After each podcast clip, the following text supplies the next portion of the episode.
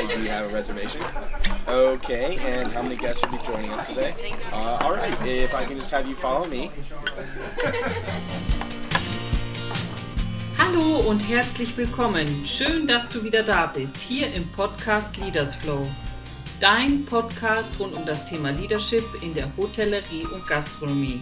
Mein Name ist Marie-Therese Heb. Ich freue mich wirklich sehr, dass du wieder dabei bist. Und ich muss dir auch sagen, dass ich jetzt schon überwältigt bin von all den positiven Rückmeldungen von euch.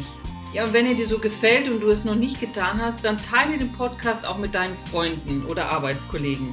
Heute in dieser Folge gebe ich euch einen Impuls zum Thema Entwicklungsstufen des Führens. Die Folge ist natürlich für jeden gedacht, der sich gerne mit dem Thema Leadership auseinandersetzen möchte, aber auch ganz besonders für die Führungskräfte unter uns, die irgendwie merken, dass es Zeit ist, einen weiteren Schritt, Schritt zu gehen. Ich möchte mich weiterentwickeln als Führungskraft, aber wo fange ich an? Wann habe ich Zeit dafür? Oder auch, ich möchte etwas ändern an meiner Situation als Führungskraft. Doch was ist das Richtige? Wie kann ich das Richtige in der richtigen Weise tun? Deshalb möchte ich dir heute einen Impuls zu den Entwicklungsstufen des Führens mit auf den Weg geben. Also sei gespannt und viel Spaß beim Zuhören.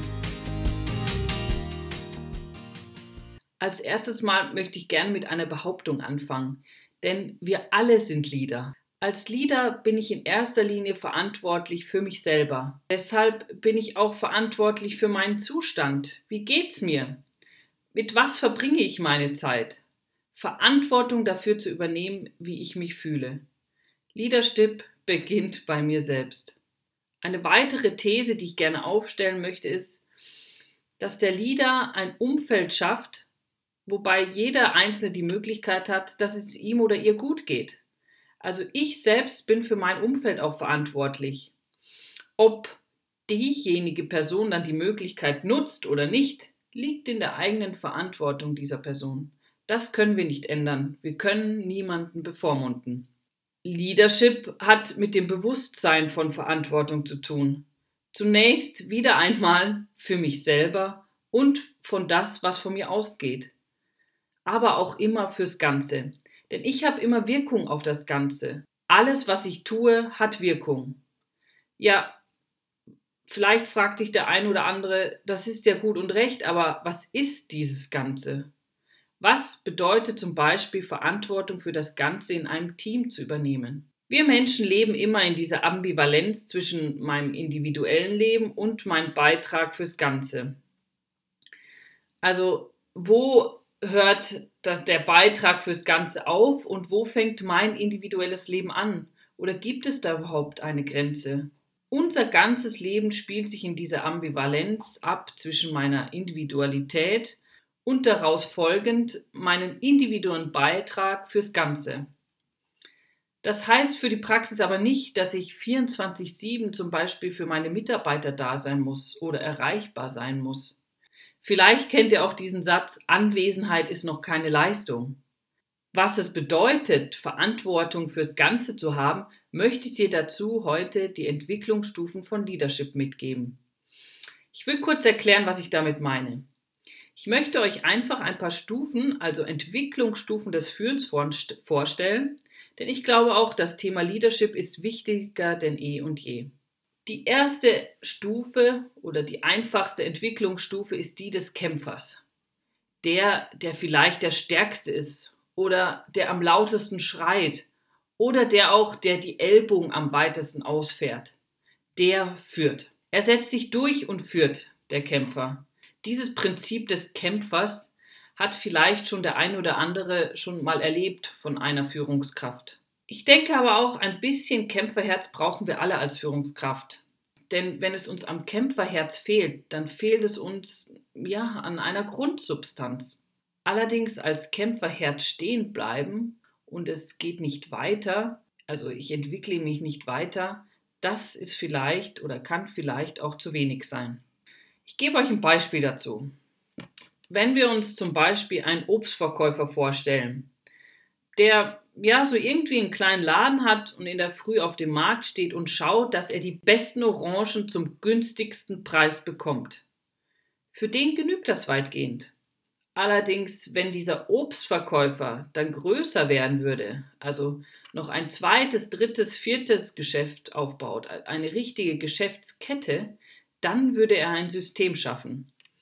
Denn als Führungskraft kann ich natürlich nicht in jedem Laden zur gleichen Zeit stehen oder beziehungsweise kämpfen. Und dieses System, diese zwei, drei, vier Läden, müssen administriert werden. Es braucht also einen Repräsentanten für dieses System.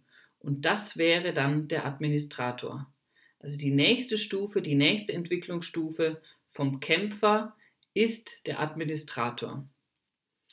Der Administrator ist in erster Linie angehalten, das System zu erhalten, weil er die Verantwortung übernommen hat, darauf zu achten, dass zum Beispiel eine Organisationsform eingehalten wird, bestimmte Abläufe. Er repräsentiert das System. Ein Beispiel dazu, ein typischer Administrator ist, äh, ja, kann man sagen, der Schulleiter, der darauf achtet, dass sowohl von Lehrern als auch von Schülern eine gewisse Ordnung eingehalten wird.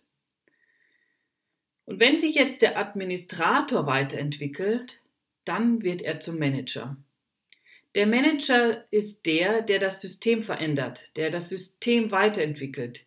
Er ist der, der nicht nur verwaltet, sondern er nimmt das Ding in die Hand und sagt, ich bringe es weiter, ich verändere es, ich erreiche Ziele, ich achte darauf, dass wir uns auf möglichst effizienten Weg unserem Ziel nähern. Im Vergleich zum Kämpfer bringt der Administrator Ordnung in ein System und repräsentiert die Ordnung. Im Vergleich zum Administrator bringt der Manager Bewegung in die Bude, macht das, was weitergeht, dass sich etwas entwickelt, dass Power entsteht. Und die nächste Stufe vom Manager ist die des Leaders. Und mir kommt vor, dass die Entwicklung vom Manager in die nächste Stufe, also zum Leader, mehr denn je Bedeutung hat.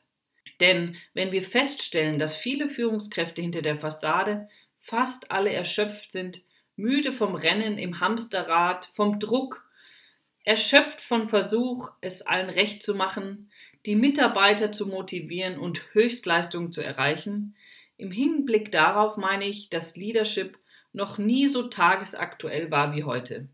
Ich möchte aber auch ähm, festhalten, dass alles, was vorher war, nicht besonders, nicht schlechter war oder, oder besser war, sondern vorher ist auch Großartiges geleistet worden. Die Globalisierung ist zum Beispiel eine großartige Leistung. Ebenso die Tatsache, dass es eine EU gibt, dass es Internet gibt. Also da ist schon viel entstanden. Aber ich glaube trotzdem, dass heute ein neuer Ruf laut wird. Ein neuer Ruf nach einer Führungskraft, die bei allem, was sie tut, immer auch das Ganze im Blick hat. Hm, da fällt mir ein Beispiel ein aus, aus, ja, aus, aus meiner operativen Zeit in der Hotellerie und Gastronomie, wenn es darum geht, ähm, Essens, also in die Pause zu gehen, in eine Essenspause zu gehen.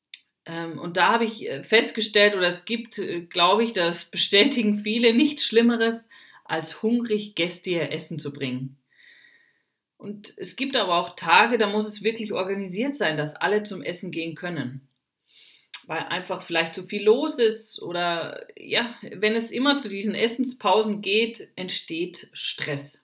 Und da kann ich manchmal beobachten, dass die Führungskraft als erstes zum Essen geht. Also die Führungskraft macht zuerst Pause in diesem Zyklus, dass alle jetzt in die Pause gehen. Und warum macht diese Führungskraft das? Also vielleicht hat es auch damit zu tun, dass sie die Macht der Pauseneinteilung innehat. Und aus dem Sachlichen heraus oder aus dem sachlichen Verständnis heraus ist es auch völlig legitim, denn wahrscheinlich ist die Führungskraft auch als erstes da, also hat er als erstes mit der Schicht begonnen und kann somit natürlich auch als erstes essen gehen. Nur es hat Wirkung auf die Mitarbeiter und diese Führungskraft handelt nicht für das große Ganze. Also der Blick aufs Ganze und dass der einzelne Teil sich in den Dienst des Ganzen stellt, das ist die Qualität von Leadership. Das ist aber nicht etwas, das zum Nachteil für den Einzelnen ist. Ich glaube, wenn es dem Ganzen gut geht, dann geht es auch den Einzelnen gut. Insofern ist ein Leadership-Training jetzt ganz, ganz aktuell. Also der Ruf nach Leadership wird hörbar. Was mir auch noch wichtig erscheint, ist, dass Leadership klammert das Management nicht aus.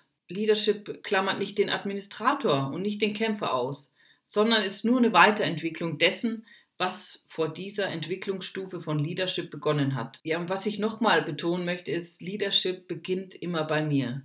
Wenn ich Verantwortung für mich, für das, was ich aussende und für unser Gemeinsames übernehme, dann bin ich Leader. Was aber ist für den Leader das Richtige und welche ist die richtige Weise, es zu tun? Denn manchmal braucht es den Leader als Kämpfer, aber im Gegensatz zum Kämpfer fightet er nicht gegen jemanden oder etwas, sondern er steht für jemanden oder etwas ein, für das größere Ganze. Auch hat ein Leader natürlich Aufgaben zu erfüllen. Im Gegensatz zum Administrator erledigt der Leader seine Aufgaben aber aus dem Bewusstsein heraus für jemanden, das oder jenes zu erledigen. Und der Administrator erledigt Aufgaben aus der Verpflichtung einem System gegenüber heraus. Zum Beispiel, wenn ich Wäsche wasche, dann wasche ich nicht bloß, dass sie wieder sauber ist, sondern dass du saubere Wäsche hast. Der Leader fühlt sich natürlich auch verantwortlich, wie der Manager, seine Ziele zu erreichen. Er sieht jedoch seine Ziele in einem größeren Zusammenhang als der Manager. Der Leader stellt sich die Frage, inwieweit ein Ziel das größere Ganze fördert, inwieweit es dem größeren Ganzen dient, inwieweit ist es sinnvoll, dieses Ziel zu erreichen. Also nochmal so ein bisschen so zusammengefasst, Leadership klammert Management nicht aus, Leadership klammert nicht den Administrator und auch nicht den Kämpfer aus, sondern vereint in sich alle vorangegangenen Entwicklungsstufen des Führens, reicht aber weit darüber hinaus. Und Leadership rückt alle Beteiligten des größeren Ganzen, den Menschen, die Zukunft und auch die des Leaders selbst und seine Entwicklung in den Mittelpunkt. Und manchmal muss ich auch Kämpfer sein als Leader, manchmal muss ich auch Administrator sein, manchmal muss ich Manager sein. Es ist nur die Frage, wie ist mein Bewusstsein dazu? Leadership beginnt immer bei mir, wenn ich Verantwortung für mich, für das, was ich aussende und für unser Gemeinsames übernehme, dann bin ich Leader. Ja, danke dir fürs Zuhören.